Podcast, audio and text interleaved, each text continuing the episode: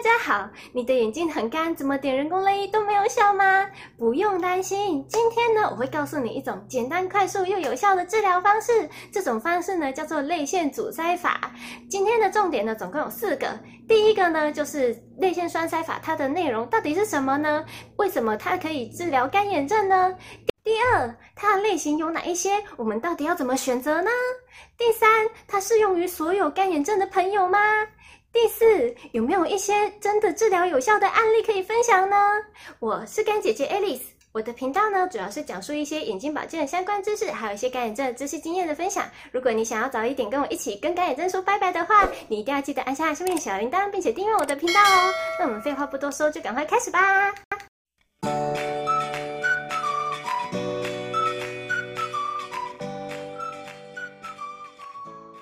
其实呢，我们的眼皮内侧上下眼皮它都有一个泪孔。那上眼皮的泪孔它主要是拿来分泌泪液使用。那下眼皮的泪孔呢，则是当我们泪液分泌过多的时候呢，它就会负责把这些多余的泪液给它排出去。而我们干眼症的病友呢，其实呢，就是我们平常分泌泪液可能就是分泌的比较少，所以呢，对我们来说，这些泪液都是非常的珍贵的。因此呢，它的治疗方式的手法原理就是将我们下面的这这个泪孔给堵塞住，那这样子呢，就可以防止这些我们珍贵的泪液被排走的这个几率。因此哦，这是一个很特殊的治疗方式哦。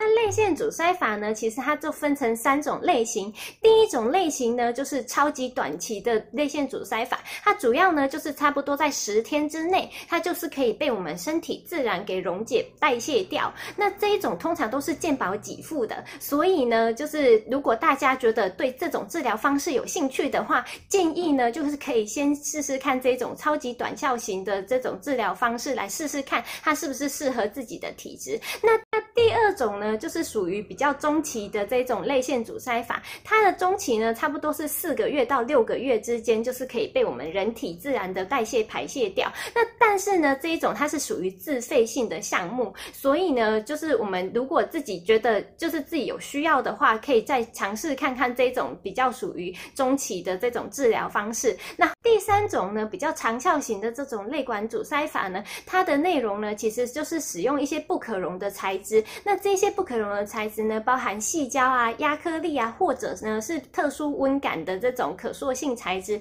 那这种特殊温感的可塑性材质，它比较特别一点。它平常呢就是有一定固定的大小，但是它放进我们眼睛里面呢，它会感受到我们的人体的温度，之后呢会借由我们温度，然后去自动调节到我们适合我们眼睛泪管的这种大小的这种尺寸。所以呢，这是这个治疗方式是比较特别一点的。那它是也是属于一种自费的项目，那这种治疗方式呢，其实已经经过美国 FDA，还有欧洲的 CE Mark，还有台湾的行政院卫生署的核可，所以呢，它是一种既安全、简单又快速的一种治疗方式，大家可以完全不用担心哦。那其实呢，它到底手术是怎么操作的呢？其实通常在我们进实际上要进行手术之前，医生呢都会帮你去做一个泪液的测试，确认呢你不是偶发性的干眼症，因为如果只是偶发性的干眼症，其实根根本不需要做到这种手术，因为他可能平常的情况是眼睛的泪液是分泌的刚刚好的。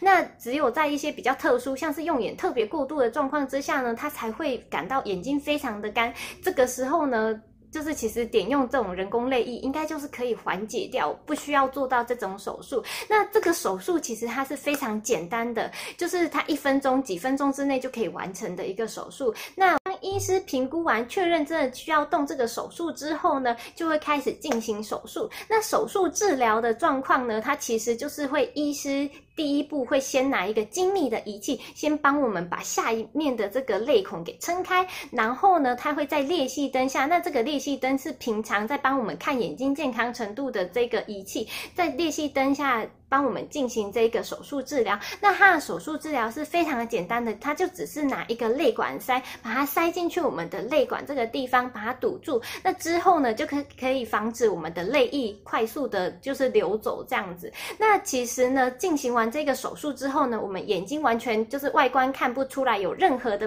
改变，并。那如果手术进行的顺利的话呢，其实我们眼睛里面其实也不会有任何的异物感，那我们就可以像平常一样的去工作啊，然后去读书，然后去跑步啊、游泳啊什么的都是可以的，大家完全可以不用担心。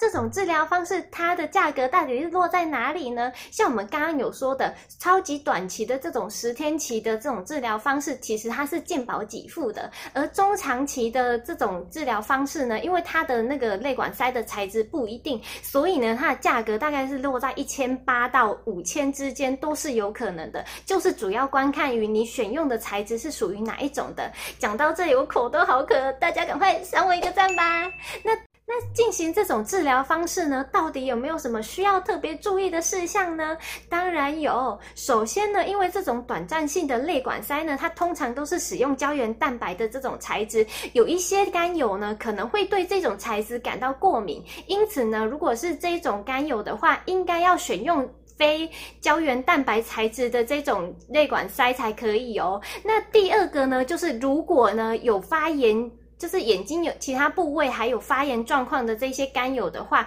应该呢要先把这些发炎给治疗好之后，再来考虑这种手术哦。主要的原因呢，就是担心说，就是做完这种手术之后，会让这种就是发炎的这些物质。更长期的停留在我们的眼表，造成我们的发炎会更严重哦。所以呢，建议还是先把我们的发炎的这个状况先解决完之后，我们再来进行这个手术哦。那第三个部分呢，就是如果呢，我们手术之后发现有一些任何身体上的不适啊，就是一定要尽快的回诊，然后把这些就是里面的泪管塞拿出来。以免发生更严重的一些状况出现哦。那完成手术的人呢，也应该要定期回诊去追踪一下我们泪管塞的位置哦。然后呢，也要确认一下我们清洁程度是符合医师要求的，并且呢，如果分泌物较多的这些病友呢，一定要记得要加强清洁我们的眼睑的这个部位，以防呢这些分泌物在我们眼表停留过长，会造成一些其他的可能发炎啊，或者是其他的症状出现哦。这些。都是大家需要非常注意的地方。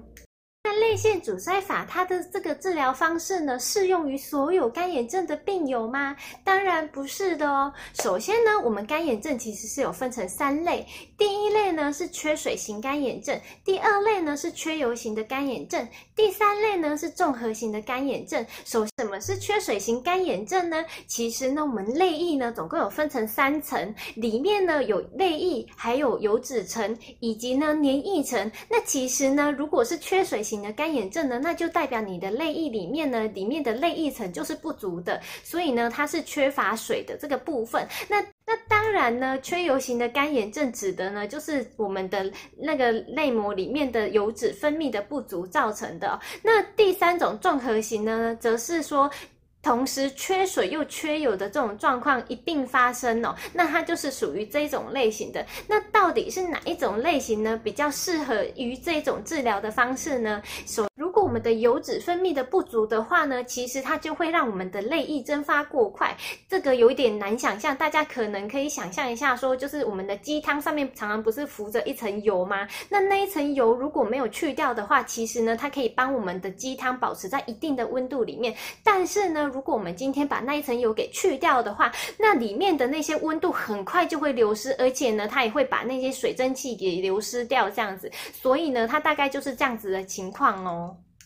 那以泪液栓塞法的它的这个原理来看的话呢，其实它比较适用于眼泪原本分泌的就充足，但是呢油脂分泌不足的人，也就是眼泪蒸发的过快的这一群人比较适用哦，也就是我们的缺油型干眼症的这一些人。那是呢，因为这一种治疗方式其实它是有健保给付的，也就是如果我们选用那种超级短暂型十天的这一种可代谢性的材质的话，其实我们就可以直接就是自己去试试看。说适不适合自己的这种干眼症哦，所以呢，我觉得大家其实有时候也可以不用想这么多，我们就直接去拿自己亲身去试试看就好了。那我们只要付健保的这个价格就可以了，它是非常划算又便宜的。那到底是不是曾经有哪一些真实试用之后成功的案例呢？当然是有的喽。网络上有发现两篇哦。首先第一个呢，就是一个五十多岁的女性，她。平常的用眼习惯呢，就是常常上网，还有阅读。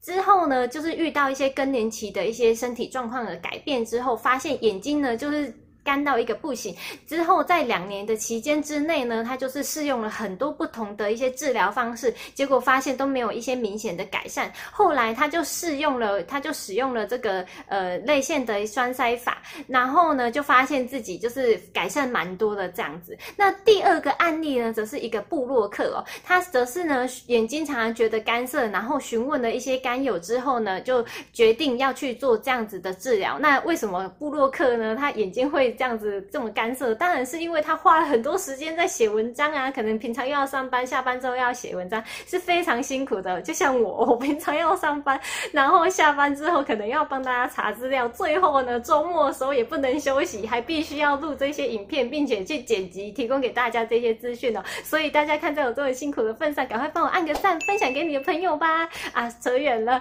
那我们呢，其实这个部落客他后来也是呢，经过这个泪腺阻塞的这的治。疗方式呢，就明显改善许多哦，所以大家其实真的可以去试试看这个治疗方式哦，它应该是一个不错的选择哦。那之后呢，我也会陆续分享一些干眼症的一些治疗方式以及手法，然后呢，还有一些其他的一些干眼症的相关资讯，还有眼睛保健的相关资讯。如果呢，你觉得这些资讯对你会有帮助的话，一定要记得帮我按下下面的小铃铛，并且订阅我的频道哦。那我们下周再见吧，拜拜。